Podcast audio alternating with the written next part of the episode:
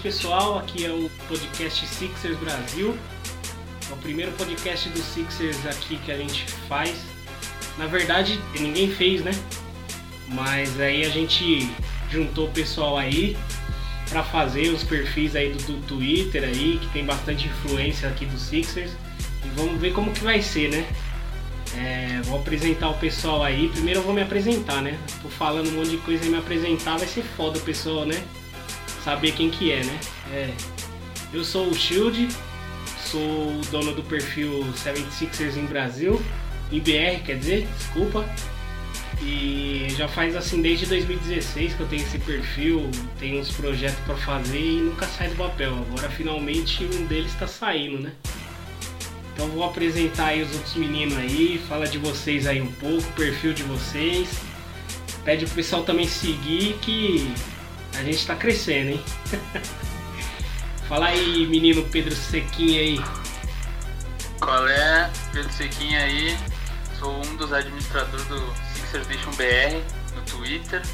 Criei o perfil em abril de 2018, o falecido Coco Milgrau, pra quem não lembra. Mas hoje em dia, como o Tio também tô botando uns, uns projetos aí pra rodar, uns sorteios, uns podcasts. E no, na expectativa pra próxima temporada aí. Simbora. Então, é, agora também vou apresentar o outro que faz parte aí do Sixers Nation BR aí. Fala com nós aí, Isaac.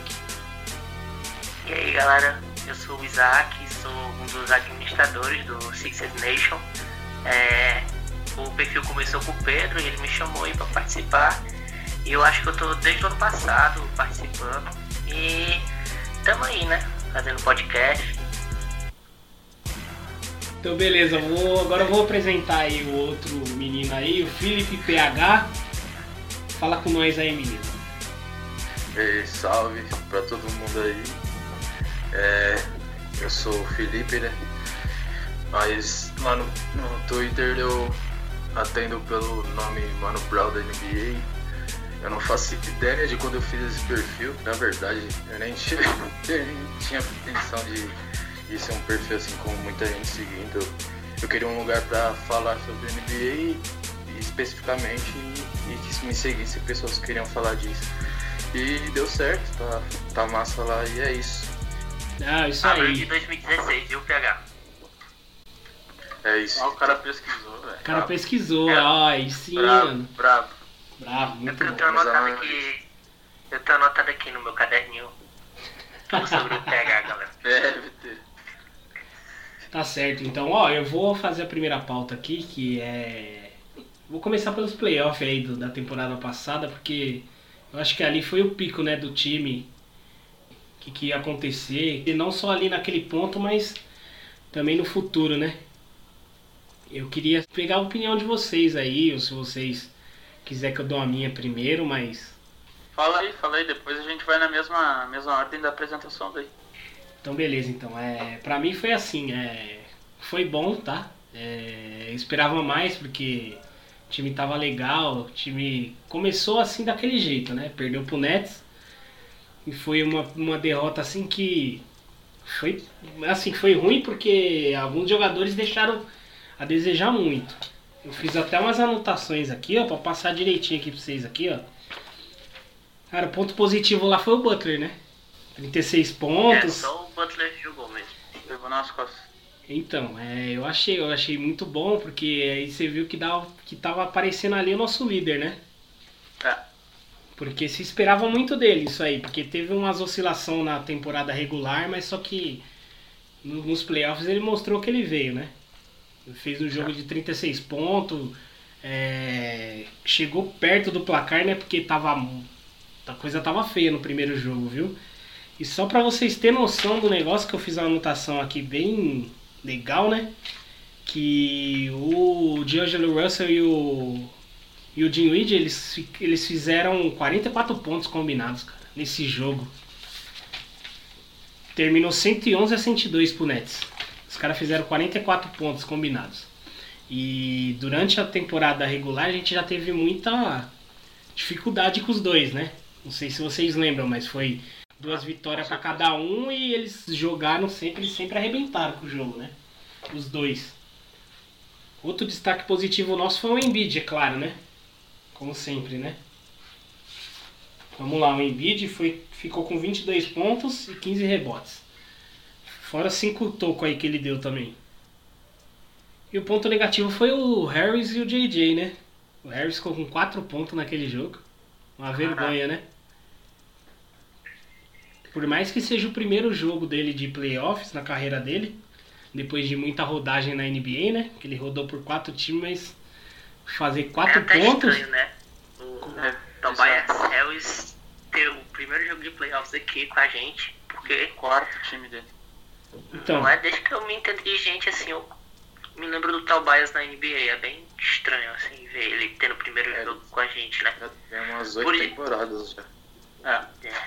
então, é pra você ver, ele já tem uma bagagem boa, só que nunca tinha Ele disputado um jogo de playoffs, né?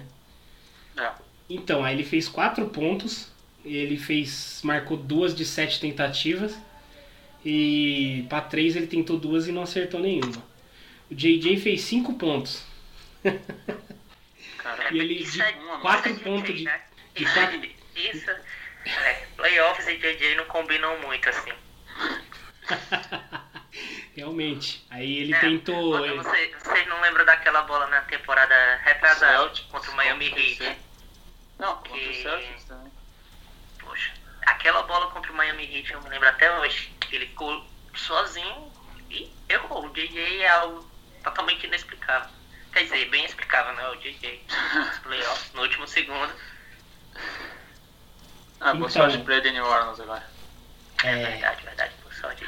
Isso se o, né, isso se o New Orleans for pra. for pros playoffs, né? Assim, é, é só uma. Não, não tô desrespeitando nem nada, mas eu, eu acho que ainda não é o time pra ir pra playoffs, tá? É uma opinião minha. No Oeste é difícil. Se brincar, fica ali entre o oitavo, né?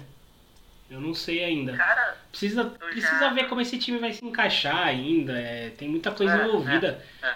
O Oeste é briga de cachorro grande ali, né? Muito time É. ajeitadinho e tal. e é briga de travesti, pau a pau, todo mundo lá. É, não? então. E o Ben Simmons também, cara, fez 9 pontos nesse jogo só, viu? Eu esperava bem mais dele. É, mas O Simon ele, sofreu apa demais. ele, apare- mas ele apareceu durante essa, essa série, a gente não pode. ah, não, sim, É, mas eu acho que durante. esse foi o pior jogo dele na pós-temporada inteira, né? É. Ah, sim. É, Não, mas depois. Contra o É... Raptors ele foi.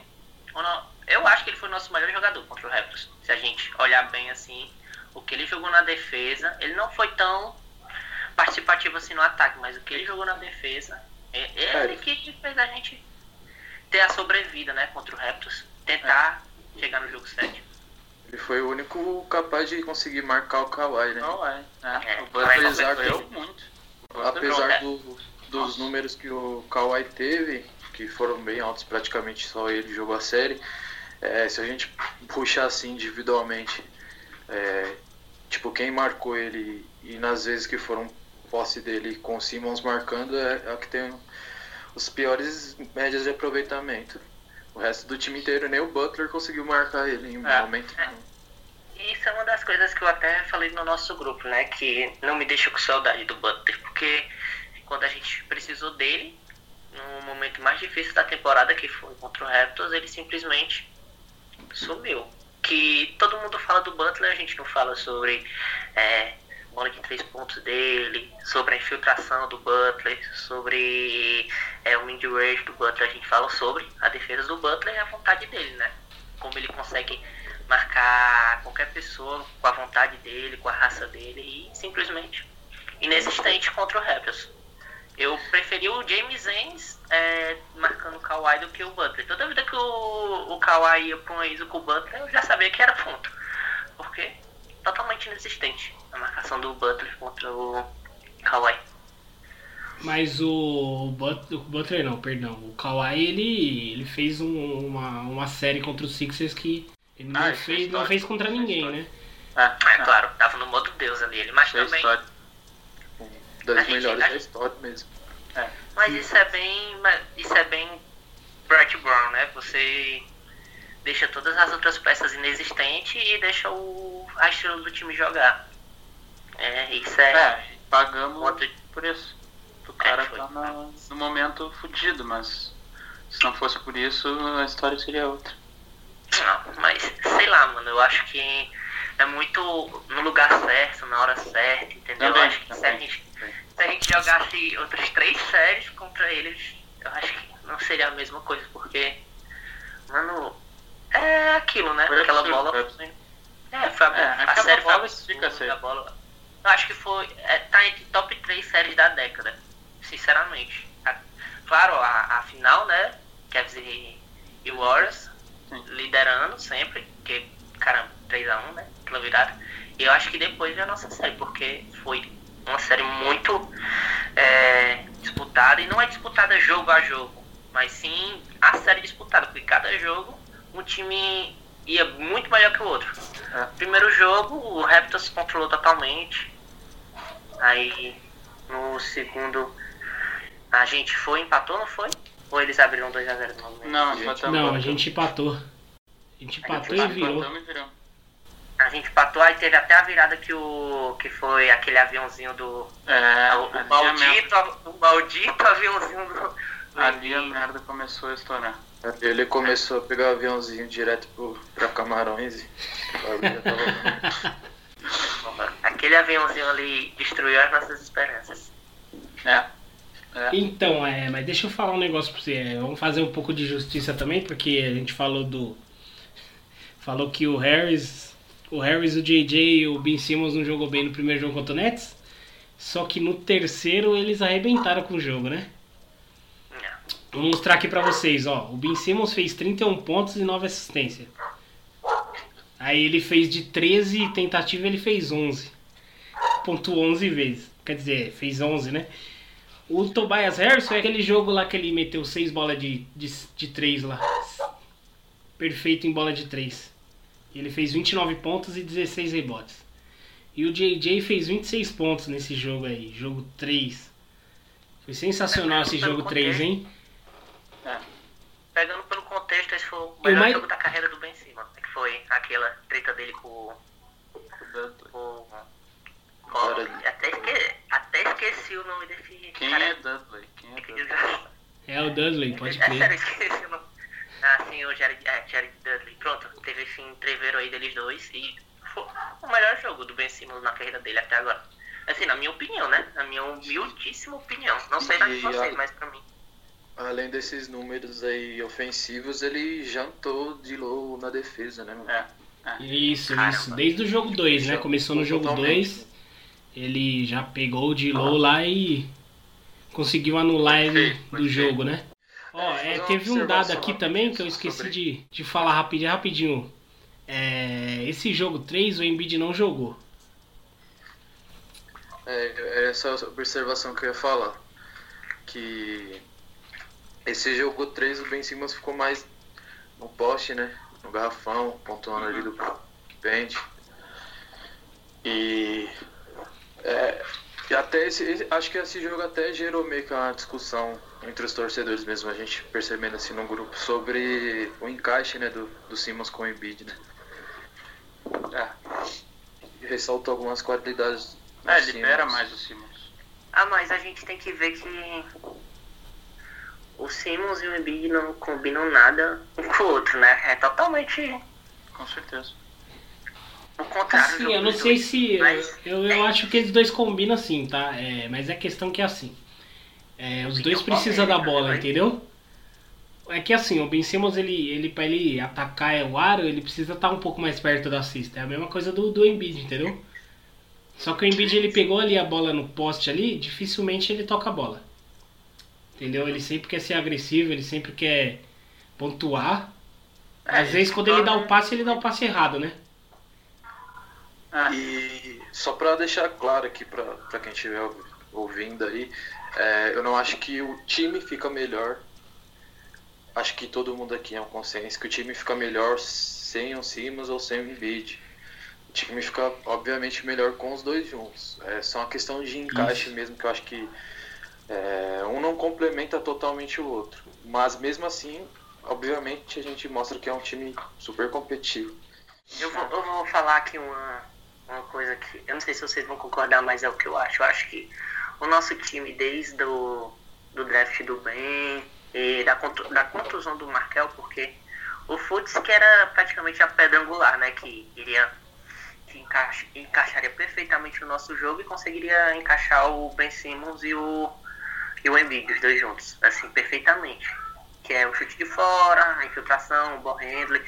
Mas eu acho que a gente é, um, é bem. é, como é aquele monstro que é todo remendado? o- o- Frankenstein. Pronto. O nosso time é muito Frankenstein.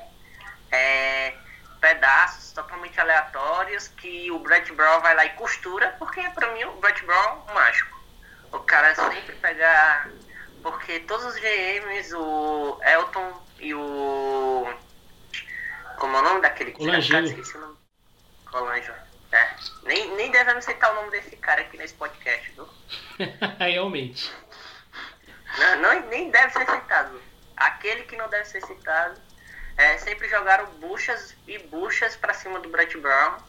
É, eu sei que um amigo nosso aí do grupo não vai concordar comigo, e a gente sabe que é, não vai concordar, mas a gente sabe que foi várias buchas, várias coisas acima do Brett Brown, ele sempre conseguiu fazer, sempre resolveu, sempre conseguiu fazer rodar. Então, eu acho que o nosso time é um time bem Frankenstein, e também é nessa temporada o time Frankenstein, né? É algo totalmente remendado, mas ainda é assustador e amedrontador. Perfeito. Bela analogia. Gostei dessa análise aí. Só que eu acho assim, tá? É um- uma opinião assim, um pouco diferente do, do Isaac aí, que é assim. Eu acho que não ia dar, dar muito certo também com o Fultz, porque ele precisa muito da bola. Ele é um jogador que ele, na universidade pelo menos, ele fazia muito pull-up, né? Ele dependia muito disso pra pontuar. Sim, sim. Então, assim, é, eu não sei se você tirar a bola do Ben Simmons e ele, ele consegue jogar alguma coisa, entendeu? Esse que é o ponto.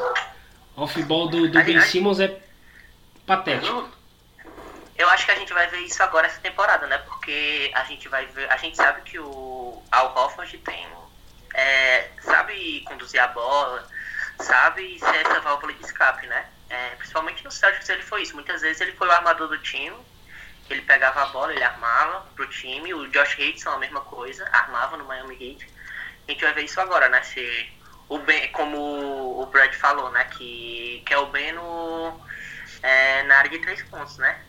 Aí vamos ver agora se ele vai conseguir funcionar sem a bola. Porque o, com o dinheiro que ele tá recebendo, né? Com essa inovação, ele vai, ele vai ser obrigado a funcionar, né, Fião? É, peraí, eu quero, eu quero a opinião do, do, do, do Sequinha aí, porque ele tá falando muito pouco, cara. Pô, tô suave, velho. Tô suave, é foda. É porque eu sei que é o meu papagaio, ele só concorda com o que eu digo. Ah, Entendeu? sim. Aí é fogo, hein, mano. E o PH, o que, que você acha disso aí, PH? Então, é, sobre o Brett Brown, meu, meu único problema com ele era ações ofensivas mesmo. Que eu achava que a gente sofreu a temporada inteira. Mas eu entendo que a gente fez muitas mudanças ao longo da temporada e a gente perdeu muito tempo também tentando recuperar o Fultz, porque oportunidade não faltou. O Brett Brown tentou de todo jeito deixar ele confortável dentro do time e, e no playbook, mas não deu certo de jeito nenhum e a gente perdeu tempo com isso, eu acho. Essas eram as minhas únicas ressalvas eram essas que eu achava que ele tinha responsabilidade na questão de a gente cometer muitos turnovers e algumas jogadas, principalmente no final do jogo, não achava bem desenhadas, mas eu acho que ele tem muito mais méritos do que do que defeitos para se ressaltar. E acho que no final, é, muita gente cornetou, né? Que é normal também perdendo e nessa hora todo mundo fica meio doido das ideias. Mas eu acho que ele é o cara que tem que ser ele, tá ligado? Pra levar a gente pro próximo patamar. Eu também acho que tem Olha, que ser ele também. Eu Ele concorda. sobre o, o Brett, acho que eu concordo com a análise do, do Isaac, do Frankenstein, que sempre largaram a bomba na mão dele, ele sempre conseguiu encaixar de algum jeito ou de outro. Eu acho que talvez nosso time continue sendo para a próxima temporada o Frankenstein, mas eu acho que vai ser um Frankenstein pelo menos mais bonito, porque agora ele vai ter tempo, ele vai ter espaço, ele vai ter tudo É para trabalhar, contrário do que na última temporada ele não teve, porque o cara acorda, tudo bem que eles devem conversar entre si antes, com, deve não, com certeza conversam entre si, mas ah, o Elton Brand foi lá e falar, ah, troquei o Chamete, aí conseguiu o Tobias e o Boban e o Mike Scott. E pô, a cabeça do cara reinicia, sabe? O cara tem que quebrar toda a cabeça de novo. Mesma coisa o Jimmy Butler. Porque o nosso time antes das duas trocas era muito encaixado, era muito encaixado o, o sistema. Daí traz o Jimmy Butler pro nosso time, que é um cara bem emblemático, que precisa da bola para jogar, trocando o Covington e o Saric, que eram dois jogadores de sistema. É, é bem complicado pro cara, e eu acho que ele fez, foi muito bem. E também sou defensor dele, acho que ele tem que continuar. E sobre o Fultz, eu acho que a gente, eu pelo menos acabei criando uma, uma lenda em torno dele de que ah, se a gente tivesse Fultz saudável, seria o trio ali, o Fultz, Embiid e Simmons e porra, acabou a NBA. Mas tipo, a gente não sabe, a gente nunca vai saber, porque o Fultz da, da universidade sai, não saiu de lá, ainda tá lá e o cara. E a gente não sabe se ele vai conseguir voltar a existir. Mesmo agora no Magic, hoje mesmo, a gente viu o arremesso dele, aquela coisa que a gente não sabe, a gente é uma incógnita total. Então acho que virou meio lendário assim essa situação do Fultz ser o encaixe é- perfeito. Eu acho que é podia o ser. primeiro cara real a ter os talentos roubados pelos monstros do Space Jam. É, é a única situação, cara, porque é bizarro a coisa que aconteceu com ele, cara. É bizarro. Isso aí é culpa do É. Lebron, viu? É tudo culpa do Lebron. Tirou foto minha. né? Deve Não, ó, eu não acho que é culpa do Lebron, tá? Eu acho que foi do nosso GM que esperou muito, tá? Também. Esperou muito uma decisão dele, sabendo que ele ia pra Los Angeles. Porque assim, eu acho que todo mundo sabia, cara. Sinceramente, eu sempre tive isso na cabeça. Além de eu achar que o LeBron não ia combinar muito, entendeu? Ia ser que nem isso aí, ia ser mais um projeto de Frankenstein aí. Porque não combina nada. Ele tem que ter a bola na mão, vai. do Lebron os poderes do, do roubado. É, é. Então. Mas mesmo assim. Corta Não, mas corta também teve parte, esse- Mas Eu teve esse lance, né, da gente esperar o LeBron muito, vai né? ser, Tipo, o LeBron chamando os caras pra jogar contra os Monsters pra recuperar o talento do Fultz, tá ligado? Aí no final eles conseguem. Ou não. É, vamos ver, né, se consegue, né? Vai que ele chama lá o Fultz pro Space, Space Jam 2 lá pra ver se recupera ele, né? Pra quê? Pra tijolar só? Ah, vai, vai que recupera o cara, né? Impossível, velho. Isso aí. Tá louco. Mas aí é só então, de santo, que isso aí vai ficar bom. só na mas- reza, só na reza. Oi, É, aproveitando que já vai dar uma, que já vai dar uma cortada, é, vamos falar sobre o final da temporada logo, sobre a série contra o Raptors. Verdade, a gente. A gente Tá sendo- não? então, é. Uma série contra o Raptors, eu achei o seguinte, cara. O Kawhi matou com, com o jogo. Só que teve um jogador ali que, quando apareceu, o cara ajudou muito. E não foi muito falado que foi o Danny Green, né, cara? Começou a cair a bola do Danny Green e foi uma coisa impressionante, né? Jogo 3. Caiu praticamente tudo do Danny Green, cara. Isso aí deu um up legal no time dos caras, né? Fora o Lowry É, também, eu- que jogou bem. Eu acho que é que nem o, o Isaac falou, que a- o- acho que foi o Isaac, que o Brett Brown trabalha assim, ele dá, dá não, mas força a bola na estrela e anula o resto do time. Aí como não conseguimos anular o Danny Green, cara tava no dia, isso acabou nos quebrando também. Então, é. Eu, eu senti falta também do. Assim, não senti falta, né? Mas assim, eu achei estranho o Van Vliet não ter jogado nada contra a gente.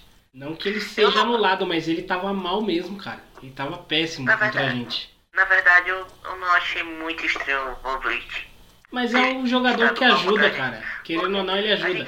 Na final ele é, jogou quem muito, tava cara. marcando o Van Vliet, né? Porque é, como o Ben Simmons, depois do, acho que do jogo 2, começou a marcar o Kawhi, tipo, de forma. É, só virou o marcador oficial, praticamente, do Kawhi, porque no jogo 1 um, e eu acho que no jogo 2 ainda, quem tava marcando ele era o Butler e só em algumas trocas o Ben Simmons tava indo. Todo mundo via que não tava dando com o Butler, e sim, era o Ben Simmons que tinha que marcar o Kawhi. Aí, com essa forçada do Ben Simmons em cima do Kawhi, quem foi que sobrou pro Bleach? Sobrou Jimmy Butler. E você conseguir fazer alguma coisa, principalmente com o seu tamanho, pro Jimmy Butler, que é muito maior, que é um SF, é bem difícil.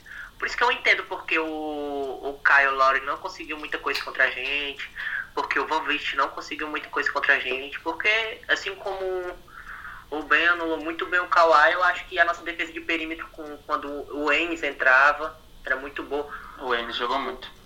Poxa, o Enes jogou muito. Ele, ele recebeu, ele, cons- sim, ele conseguiu a, a renovação dele por causa É. dessa série. Mas, Essa não, série. eu acho que por todo, com todo o conjunto do playoffs.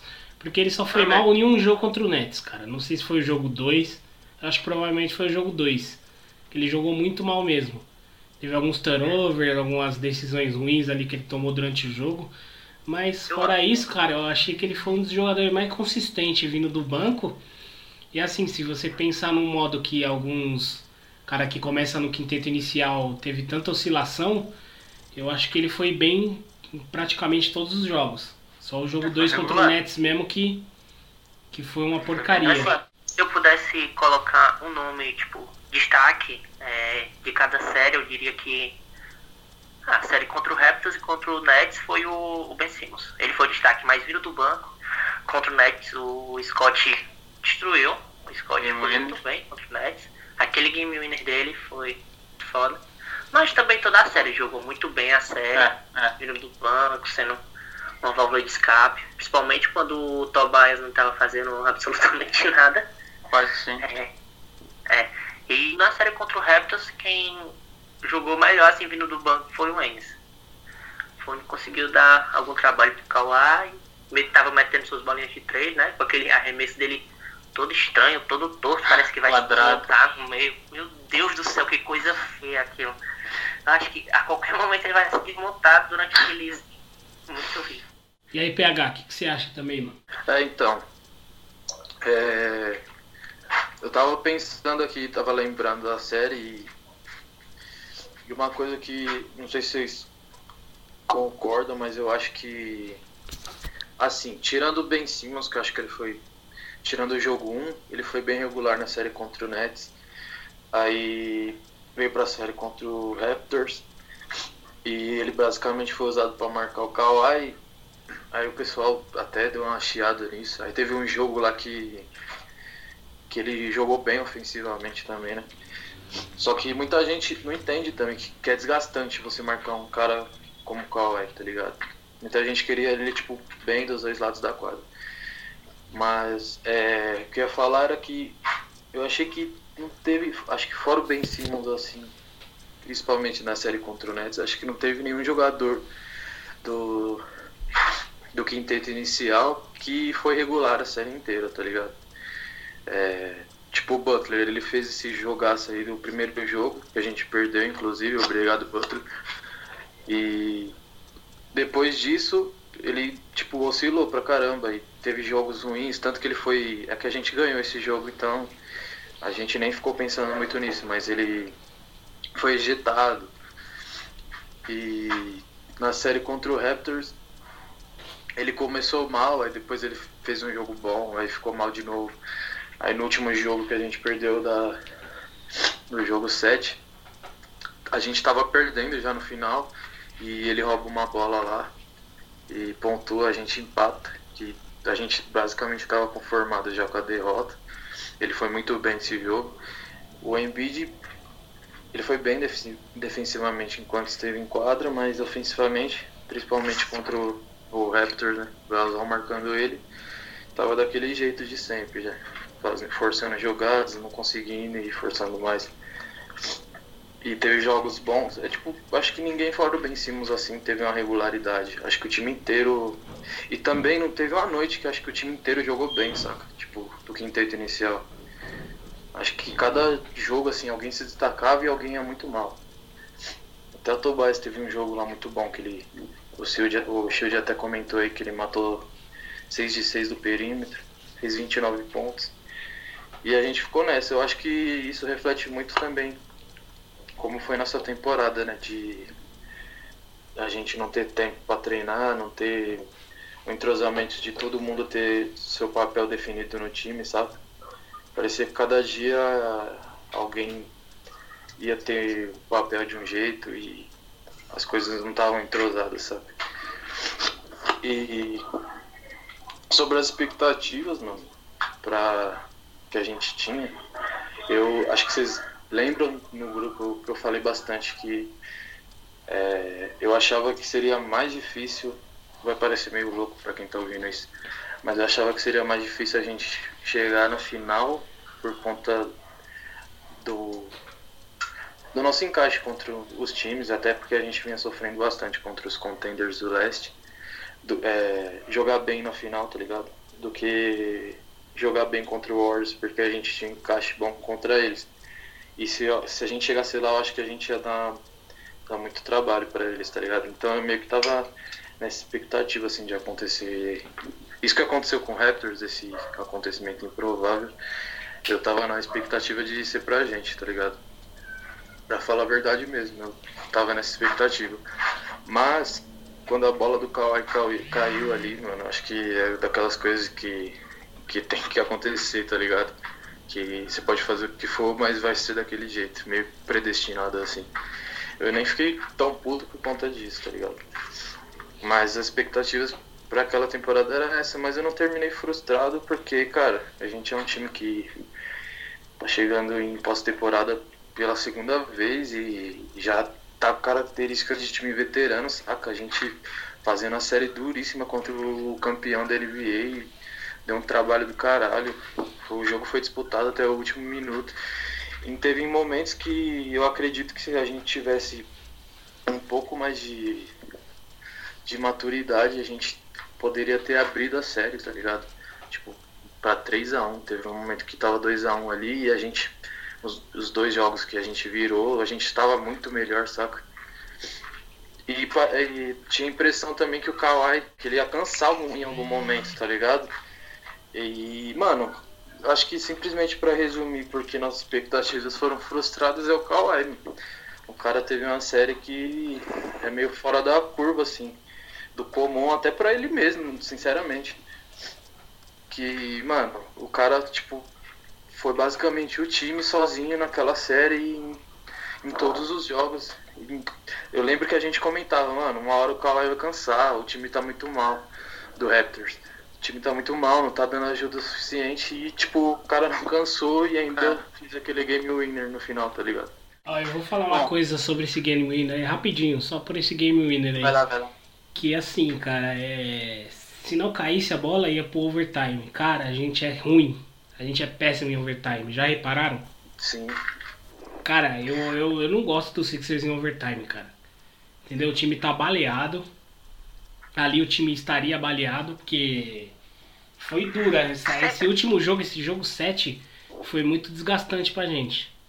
Tanto é que eu pensei que o. Que eu pensei que o Orioles ia, ia passear pelo Raptors muito por causa dessa série nossa. Entendeu? Porque foi muito desgastante, cara. Mas não. O Raptors mesmo assim. Tá ligado? Botou os caras no bolso. Entendeu? Era o Orioles, era o campeão da temporada passada. Tem o Curry, que é monstro. Tem o Thompson Querendo ou não, assim, o Thompson é foda. Ele não joga assim tão bem às vezes em playoffs e final. Mas é um cara monstro, cara. Um cara de respeito. Você não pode olhar pra cara dele e falar assim, ah, mano, esse cara não. Não, cara, não tem essa não. É monstro, entendeu?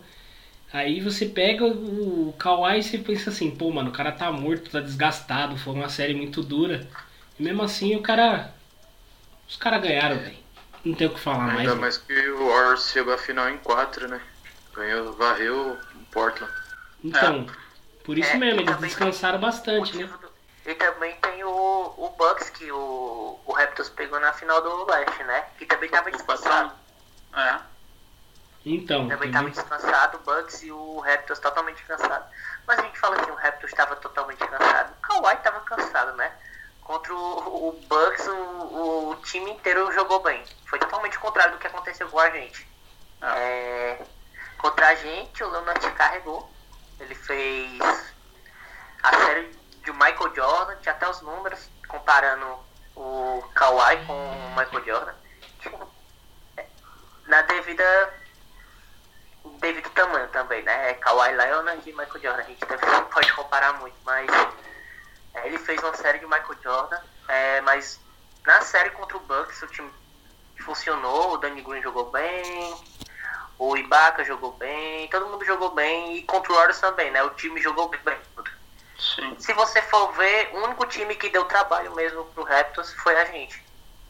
Foi o que conseguiu é, espremer eles mais, colocar eles contra a parede. Levou pro jogo É, 7. É, levou pro jogo 7. O Ah. Bucks foi como. O Bucks ganhou o primeiro jogo, todo mundo pensou que ia arrastar, porque o Raptors estava cansado.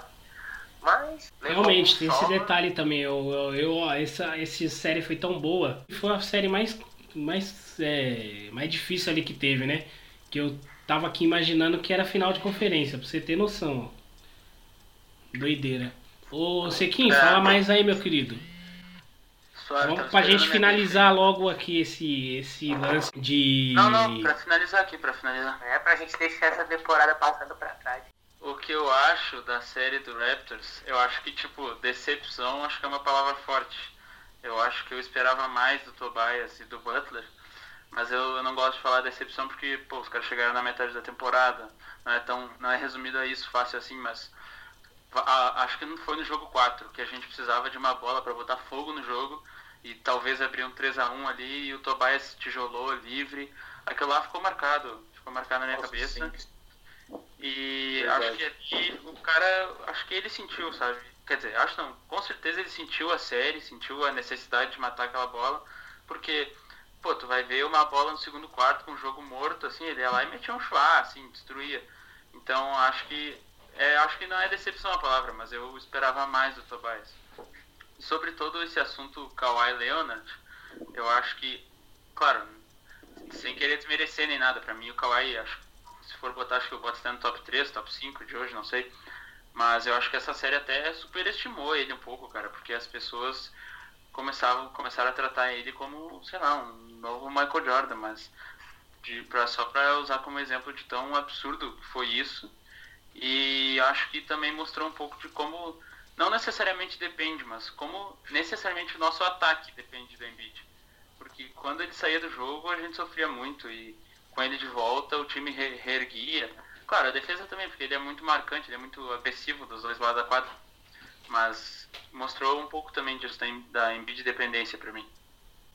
Então, é, o Embiid eu acho que ele tem muita dificuldade com o Margasol, muita mesmo. O pessoal fala, ah, contra o Al teve muita dificuldade também. Mas contra o Gasol é incrível, cara. Só pra você ver a média de ponto dele contra o Memphis, ele deve ter uns 16 pontos, deve ser o, a maioria, a maior pontuação que ele teve contra o Memphis. Sim. Então, assim, é o, é o cara que ele que consegue, tem aquele negócio, tem aquele negócio de dar toque. E o Embiid ele não gosta muito disso. Ele se sente pressionado. Então, assim, o Gasol tem aquele negócio que ele jogou no Memphis.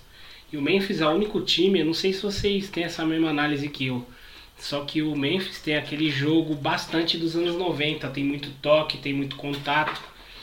E isso, é, isso incomoda muito o Embiid, entendeu? E quando ele fica Sim. frustrado, quando o Embiid fica frustrado, ele não consegue produzir.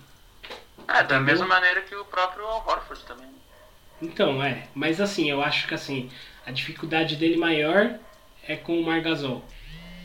Que foi o que aconteceu Ah, cara, no, no- jogo dos sei. playoffs, entendeu?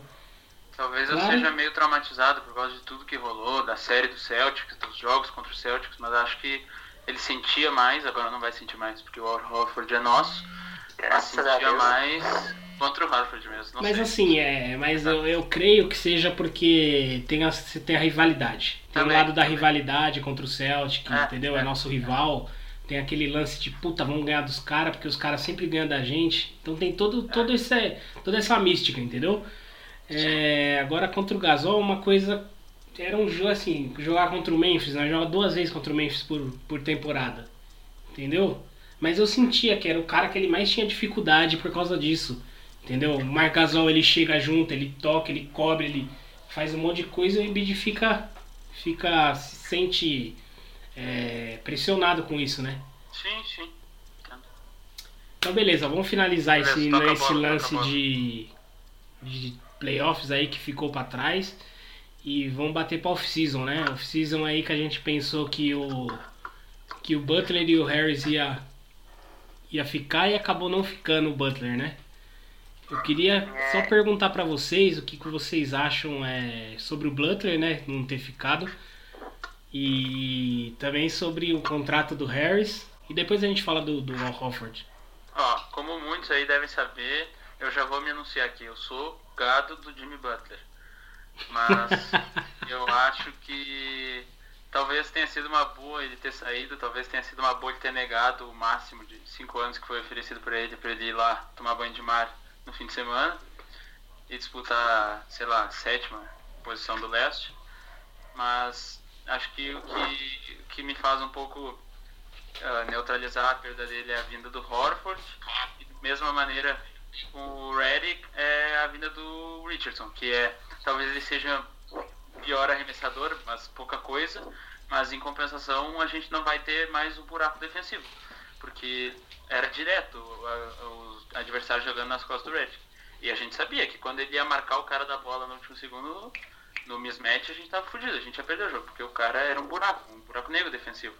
Eu acho que isso não acontece com o Richardson, que é totalmente contrário, o cara é muito bom defensor. E isso me faz um pouco amenizar um pouco a perda do JJ também o salário também, a proposta pro JJ foi oferecida, o cara negou, quis ir para New Orleans. Problema, ou sei lá, felicidade é dele. Então, é. Queria saber aí também do Isaac o que ele acha do. Do Jimmy Butler É. aí, do Josh Richardson, do. E do Tobias também, né? Eu não sou uma Butler nem o, Sequinho, mas é, eu entendo os motivos do Butler. É, nem é todo mundo que quer ficar aqui no Sixers, né? Principalmente uma estrela, porque a gente tem que entender que como é, não se encaixam os jogadores, é, sempre tem que abrir mão de alguma coisa pro time jogar. É, o Butler tinha que abrir mão de ter a bola na mão sempre. O Ben tem que abrir mão de ter a bola sempre lá dentro do garrafão. O Embiid tem que fazer jogada lá no perímetro e, e arremessar de três. Todo mundo sabe que o, o Embiid... Eu não sei, eu não- falando disso, eu não sei o que é que o Embiid... Se ele tá falando na verdade, é mentira. Ele que odeia estar de três, mas toda vida que ele pega a bola... Ele chuta. é, ele chuta. É, ele fica rodando com a bola. Mas a gente entende, eu, quer dizer, eu entendo o motivo do Butler. Você vai jogar em Miami, você vai ter o time pra você. É, não é o time que você sonha, claro, não é um time de fish seed, não é um time de final de conferência. Mas é um time que se encaixa com o seu estilo de jogo. É um time aguerrido, é um time forte, é um time Jimmy Butler. É bem Jimmy Butler. É, com o JJ eu tenho um, um pouco de. Não sei, acho que ele me machucou. É, JJ ele, Zete. ele me machucou com essa, o JJ7. Eu, cadê, cadê ele saiu? E o JJ a gente ofereceu um contrato bem gordo pra ele na primeira temporada. A gente ofereceu aqueles 25 milhões, que é muita coisa pra um cara como JJ Redick. Um ano 23, é muita 23. coisa mesmo. Foram 23. Mesmo é muita coisa pro JJ. A gente deu overpaid muito grande nele. E a gente já sabia porque a gente tava dando overpaid pra ele, né? Porque a gente era um, um time que não tava montado ainda, a gente era um time de promessa. E ele continuou no segundo ano, eu esperava que ele continuasse no terceiro, por bem menos ou até pelo mínimo. E a gente ofereceu um salário bom pra ele, parece que foi, foram 8 milhões, se eu não me engano, se alguém pode me corrigir. Foram 8 milhões por ano. Ele não quis, resolveu ir pra New Orleans. Não entendi o porquê, ele sempre dizia que estava bem aqui, que se sentia bem, que a família se sentia bem, e o cara vai pra New Orleans jogar com Ball, Zion Williams e Brandon. Brandon Ingram. Brandon Ingram. E ainda, desculpa te interromper, ainda ele fez um comentário dizendo que pretendia se aposentar no Sixers. No Sixers, Isso é. que eu não entendi porra nenhuma. Fiquei puto. É, ele, ele sabe que aquilo ali vai flopar muito. Ele pensou, não tem dinheiro, mas isso vai flopar. Eu acho que ele já tá pensando na volta, ele deixar a vaquinha dele ali. Não, quando Ele você se foda. Voltar velho. E pra ficar claro Ele pro já- ouvinte, ele ele já disse isso. Ele disse isso depois que ele foi pro Pelicans. Ele não disse quando ele tava aqui. Tipo, ele já tinha ido e falou isso. Eu não Ah. entendi nada. Aí é como o como o Seixin falou, é, a vinda do Josh Richardson é um cara totalmente o contrário do JJ. O JJ era um buraco defensivo e o Josh Richardson é um exímio defensor. Se duvidar, é um dos melhores defensores de perímetro da NBA. Não sei ainda porque não pegou nenhum time de defesa, não pegou um primeiro, segundo time de defesa, porque em algum, em algumas temporadas ele até podia ter pego. é, e com o Al Horford não tem o que dizer do Al Horford, né? É um cara diferenciado, é um cara mesmo com, com a idade elevada, ele é um cara totalmente diferenciado nessa NBA, né? É um cara que é inteligentíssimo, tanto no ataque quanto na defesa. Um cara que sabe passar, sabe arremessar, sabe bater bola, sabe, mesmo com o tamanho que ele tem, é, é um cara totalmente inteligente. Por isso que ele destruiu a gente nesses anos inteiros, né? Ainda bem que ele tá do nosso lado agora. Vai lá, pega. É, então, a nossa off-season eu achei muito confusa. Levei um tempinho para processar tudo que aconteceu, mas no fim das contas eu achei o saldo po- positivo.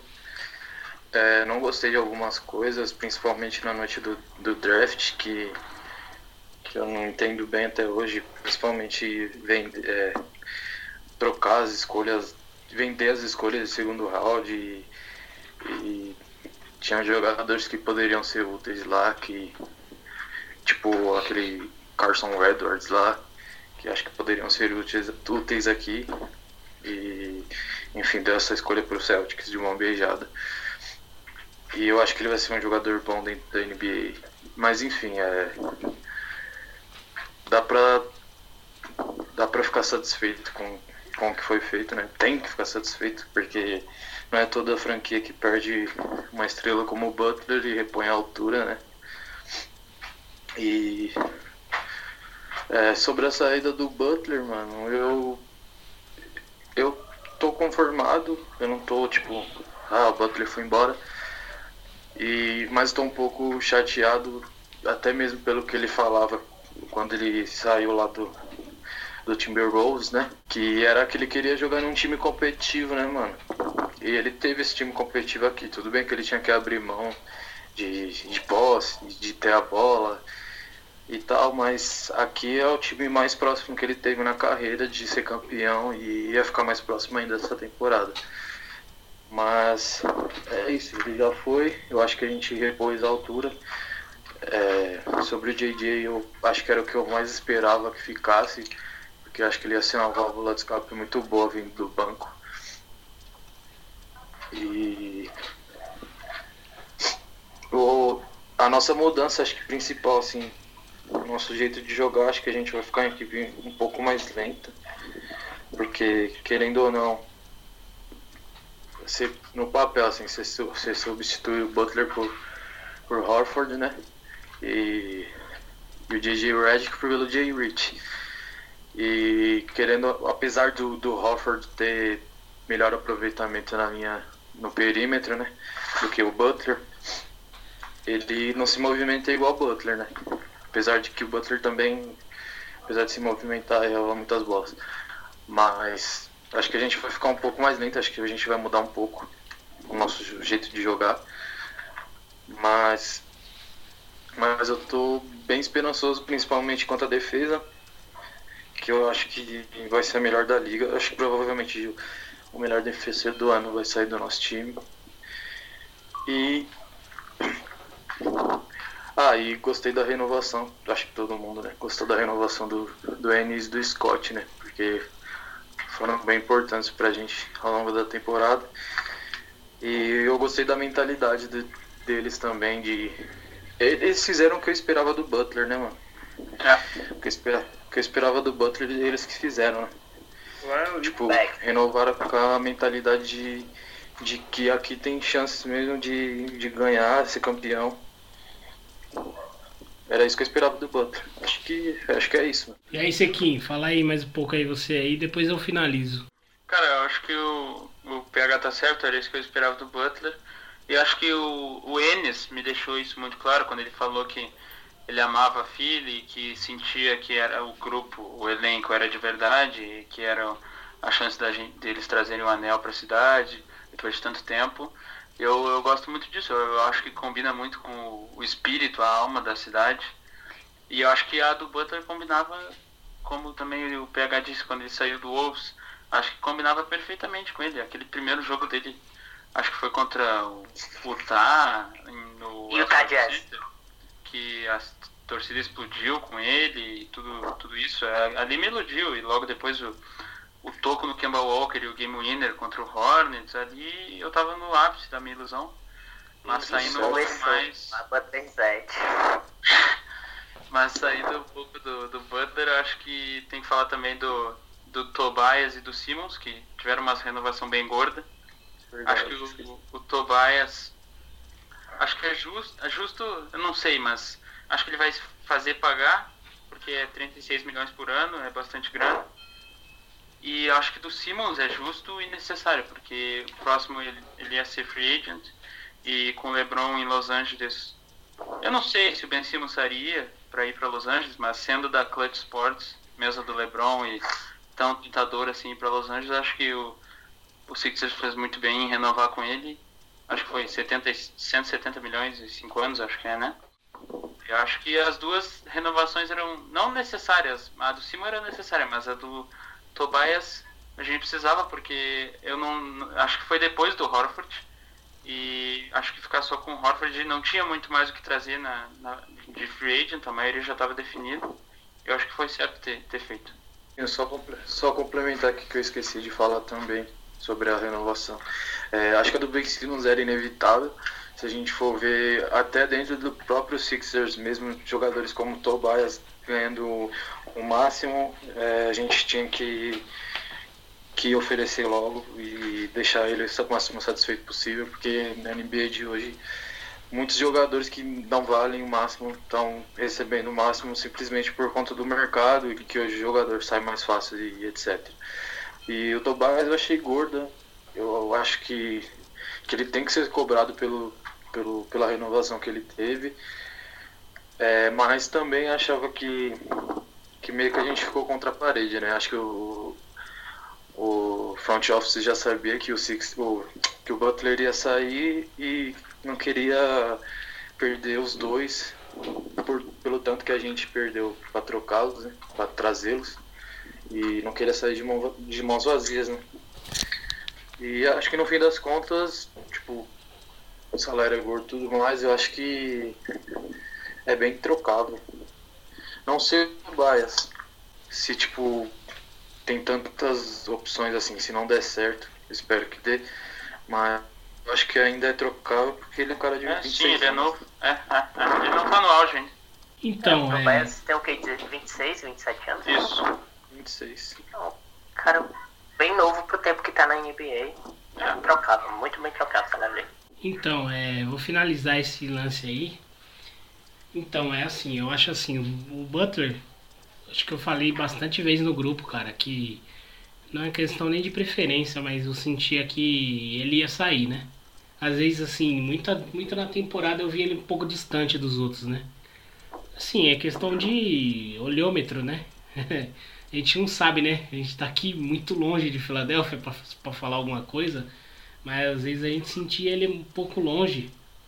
Eu não sei se vocês sentiam a mesma coisa, mas assim, eu já tava prevendo ele a saída dele.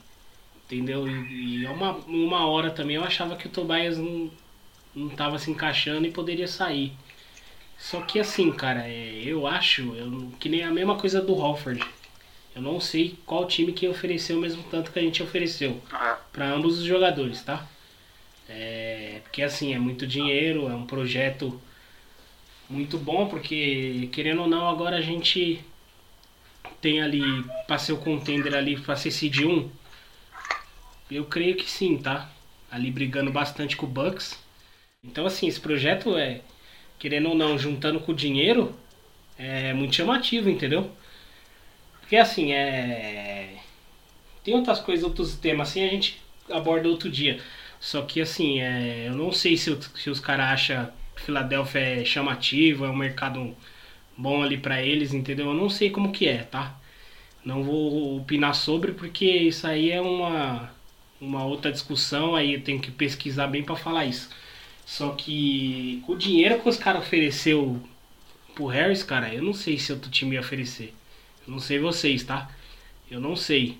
Nem pro Hofford, que nem eu falei. O Celtic não deve ter oferecido esse valor.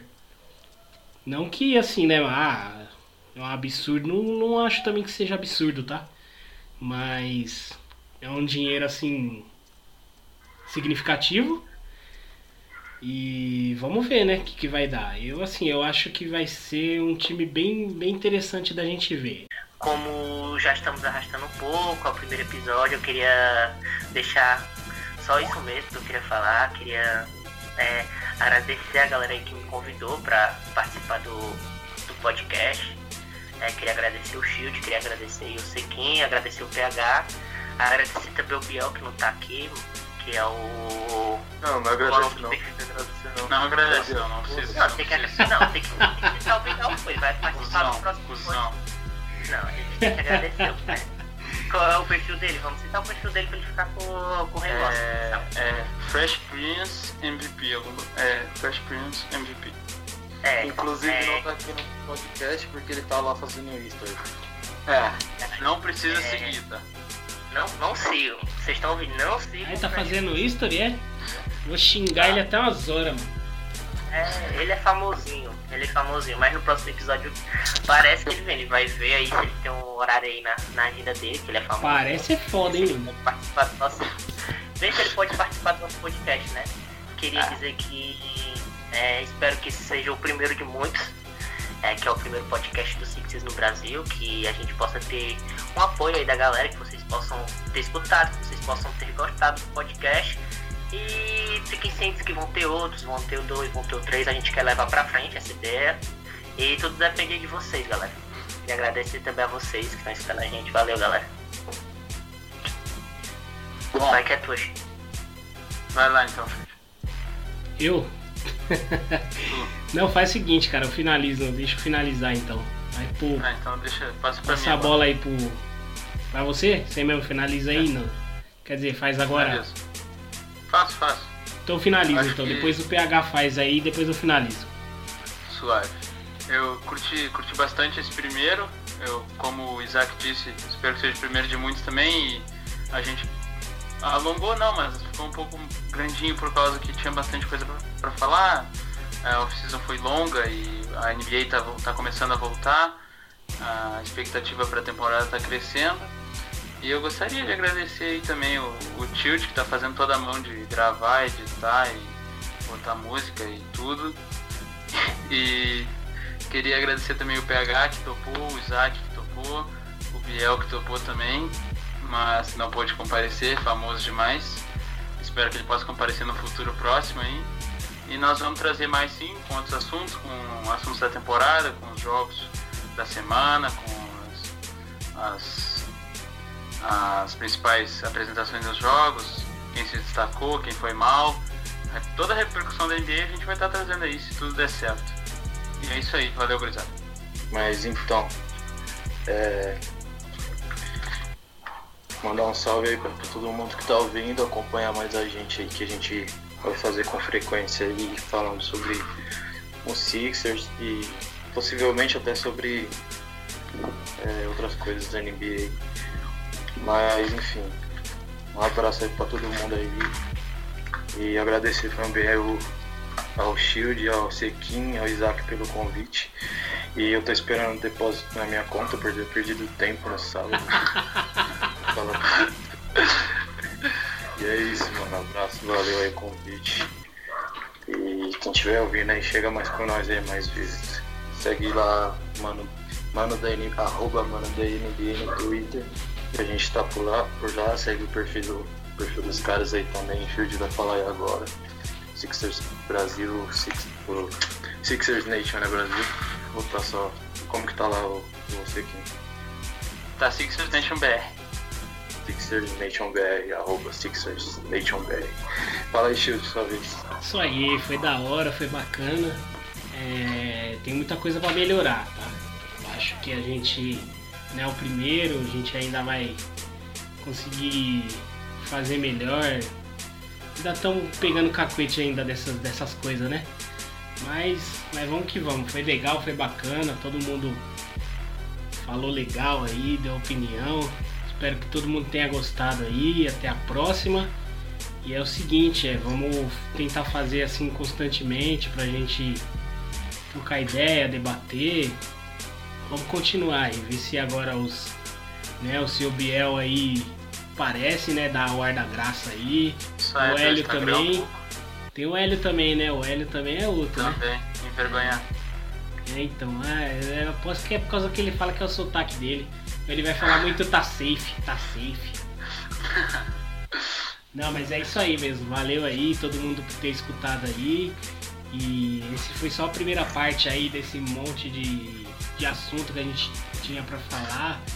É, foi a playoffs da temporada passada, off-season, os contratos aí, o Jimmy Butler. E a gente vai continuar falando aí. Tem muita coisa pra falar, tem a draft, tem é, a expectativa da temporada, tem, é, teve o Scream de hoje, né? Depois a gente vai falar isso. E, então é isso aí, beleza? Tamo junto, pessoal. Valeu, obrigado. Segue lá no Twitter Valeu, lá, que galera. é o 76ers em BR, certo? É nóis, tamo junto, nóis. galera. Tamo junto. Valeu, brigadão, hein? Agradecer vocês aí que vocês são monstros.